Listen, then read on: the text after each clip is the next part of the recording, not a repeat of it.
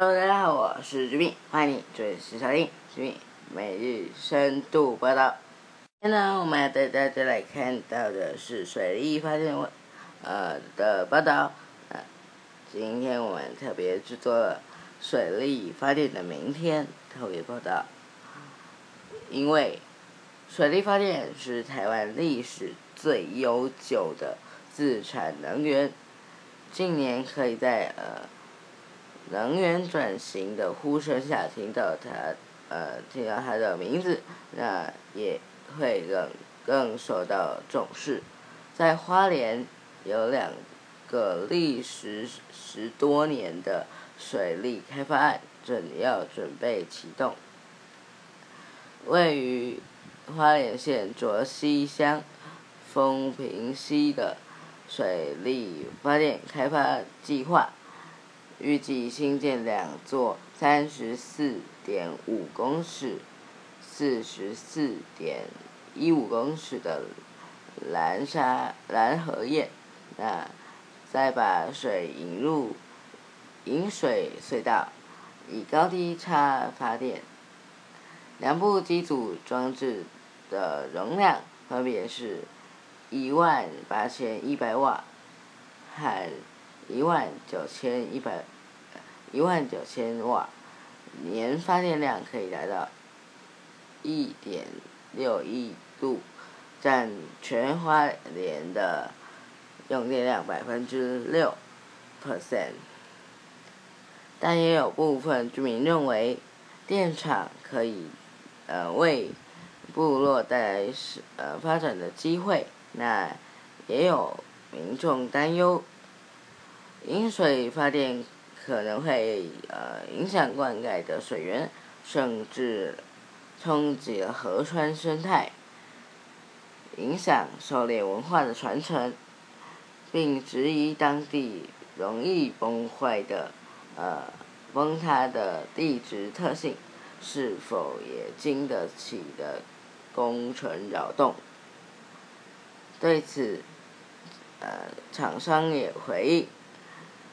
未来若发生水源不足的情况，会以居民的灌溉需求为优先。而这两座蓝蓝沙蓝河堰的高度也只有石门水库的十几分之一，并且是由呃国内非常有经验的工程公司设计建造，居民不用太担心安全的问题。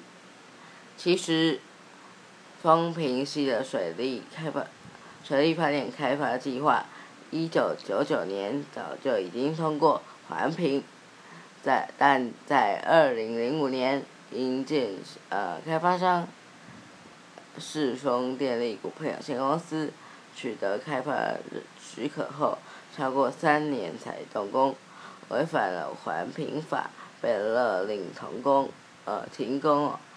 那环保署督查的总队也后来证实，厂商二零零九年补做环境现况差异分析报告后，并未实质的复工，直到二零一九年，世丰被正怀集团收购，才于二零一九年的三月恢复施工阶段的。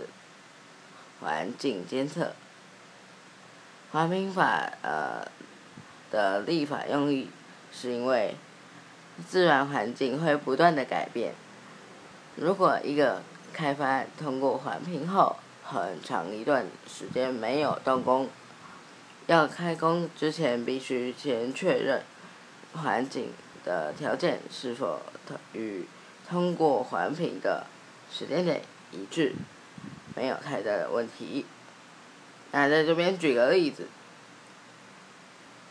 例如说，我要在，我已经在二零一八年的八月，呃，来做申请，那也合格，合可了。那我要在二零一九年动，二零一九年一月动工后，之前必须要在。呃，再次评估是否呃没有太大差异，才能够继续来做动工。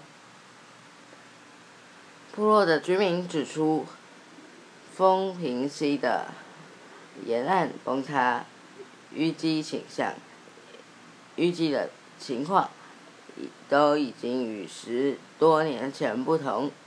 得合理应该再做一次的环境现况分差异分析。那但环保署的总计处。处长表示，对呃环境造成的影响，《环评法》第十八条可以来做把关作用。不过，前环保署副署长认为，回归到立法的精神，如果一个开发商确实十年来都没有动工，还是有必须要再做一次环境的。现况差异分析。东部的河川固然酝酿着丰富的水利，但随着快速变动的地质和气候变迁因素，也为电厂的开发呃增加了许多的不确定性。花莲县万荣乡的万里溪。的西宝水利发电计划，也就是另外一个例子。这个计划是从台电呃，从二零一一年二零啊二零零一年开始推动，预计以四点七公里长的呃引水隧道，从马太安溪越过呃。引水到呃万里溪上的西宝坝发电，不料动工后一年，二零零四年，坝址预定就坝址预定地就发生了严严重的崩塌，因地质破碎，而下游的凤林镇、丰富乡等等的居民都担心。灌溉的水源受到影响等争议，电厂预算已经在二零零五年遭到立院的删除。二零一零年，台电取消呃这个计划，并且提出万里水水利发电计划，预计在万里溪上新建。六到十三公尺的蓝河堰，将水引入六公里长的头隧呃头水隧道，以落差来发电。呃，虽然缩小了工程的规模，装装置的容量也从七点四万瓦减少到四点九万瓦，不过争议仍然过大。二零一一年。也被环保署裁定，必须进入二阶的环评，目前还是审议中。凤林镇的居民是反对，呃，西保计划的呃居民，那嗯，这个居民他认为，万里溪旁边的万荣林道有多处反复的崩塌。未来电厂新建、营运就必须靠这条的道路。那为了修维修这个林道，所投入的成本会让这个电厂完全没有经济效益。台电营运营建处的处长表示，以目前的工程规划、八址和电厂设备都不是位于地质的敏感区，也会另外来做编列三亿元的经费开闸隧道，避开崩塌最严重的万荣林的十八公里处。那考量到电厂新建后每年可以减少九点九万吨的。二氧化碳排放，减少自西部输电造造成的线路损失六点三百万度。万里的水利发电厂仍然有具开发的效益。万里溪和凤平溪的水利开发计划都已经争议多年。近年，一方面也因为呃适合设置大型的水利设施的地点已经几乎开发完成。一方面，政府也意识到，新建大型的坝局来造成的环境和社会冲击，因此，因此，行政院在二零二零年核定的能源转型白皮书中，提及水力发电未来将是朝小水力。的方向来做发展。依据呃再生能源发展条例，小水力发小水力发电是指利用圳路或既有的水利设施设置没有达到两万瓦的呃水力发电系统。台东的万。呃，关水关山水利发电厂是再生能源发展条例通过后第一个实施的既有圳路发电的例子。那二零一九年起，为台中两千多户的家庭提供民生用电。关山水利发电厂。呃，是使用水圳沉沙池和进水口之间的十公尺落差发电，水只是进呃流进田里，之前之前必须透过水轮机，对灌溉完全没有影响。关山水利发水利的电厂利用。落差发电，溪水透过水轮机即可进入田里，那对灌溉完全没有任何的影响。小水力发电的优点是，呃，对环境的冲击非常的小，相对的，相对的装置容量比不上。大型的小、大型的水利设施，按照政府二零二五年再生能源必须达到二十的目标，水利发电装置容量必须是从现有的两千零九十三百万瓦提高到两千一百。五十百万瓦，如果全靠小水力，这样能够达标吗？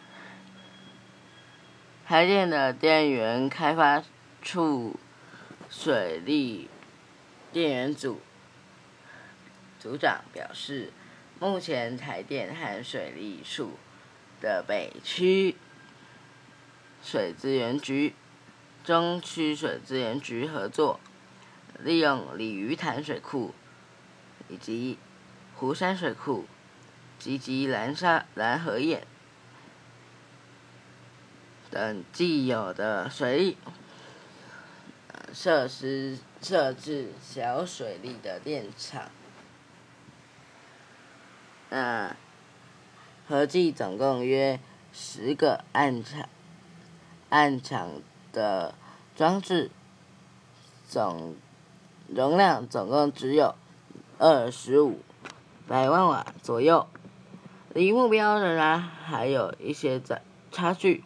那能源局副局长表示，丰平溪和万里溪的水力发电厂完工后，也会被入列入再生能源的水利发电的目标装置容量中，但万里计划的装装置容量超过两万瓦，而且风平溪的水力发电计划一样，都会建坝拦水。显然不符合再生能源发展条例的定义，与目前的政策方向是否有所矛盾矛盾哦？那能源局副局长也表示，嗯，再生能源发展条例的定义是指政府奖励、鼓励，呃，这样的水力发电类型。即使凤平溪与万里溪的水力发电不在奖励范围内，仍然算是再生能源。不过，地球公民基金会华东办公室的主任表表示哦，认他认为台湾没有大型的人工构造物。的溪流已经所剩无几，在天然溪流上建造拦沙坝，然后建造拦河坝，不应该算是呃再生能源。台湾水力发电的历史已经超过了百年。如今我们似乎来到一个十字路口，是应该继续建坝拦水，还是应该积少成多的方式，把设置在既有的设施上的小水利潜力发挥到最大？为了迎接水力发电的明天，我们又能留下几条自由流动的？河流呢？这是值得我们去思考的话题。那如果跟听众朋友大家有什么的想法，欢迎告诉我，欢迎留言告诉我。那今天我们的节目就到这里喽，谢谢你今天的收听，我明天再见喽，拜拜。